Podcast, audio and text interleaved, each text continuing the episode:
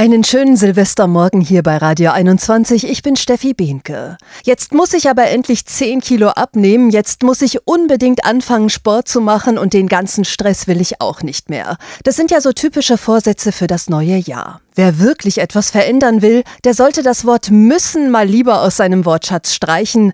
Das meint Bruder David Damberg aus Hannover. Die Benediktiner des Klosters bieten unter anderem Coachings an. Wenn ich sehr bestimmend, sehr versuche, mich sehr zu drängen, wird automatisch in mir eine Gegenwehr entstehen. Die sagt noch, nö, will ich nicht. Und andere innere Sprache kann schon helfen, dass nicht so, so, so zum inneren Kampf so stark kommt. Ne? Das ist die Voraussetzung. Die innere Einstellung ist, ist das A und O natürlich. Ne? Denn auch das haben viele schon erlebt. In den ersten paar Tagen oder Wochen, da funktioniert es noch ganz gut, zum Beispiel auf Alkohol zu verzichten. Ein paar Mal war man dann auch im Fitnessstudio, aber dann meldet sich irgendwann der innere Schweinehund. Gegen den zu kämpfen funktioniert auf Dauer fast nie, weiß Bruder David. Ich glaube, wir können nur mit unserem inneren Schweinehund leben und wir müssen ihn verführen. Und wie verführt man den inneren Schweinehund?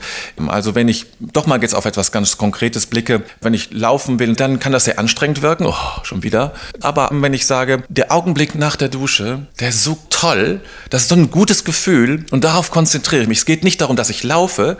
Dann sagt der innere Schweinehund vermutlich auch, cool, das will ich auch. Sein Tipp also, man sollte sich auf das gute Gefühl konzentrieren, das man erleben möchte, wenn man etwas verändert hat. Sich große Ziele zu setzen, die sich womöglich gar nicht erreichen lassen, ist dann gar nicht nötig, meint der Benediktiner. Ich bin kein, kein großer Freund von sehr konkreten Zielen mit genauen äh, Daten und so. Ich glaube, also ich brauche Ziele, die mich, die mich nicht unter Druck setzen zusätzlich, sondern die mich motivieren. Die müssen schön sein.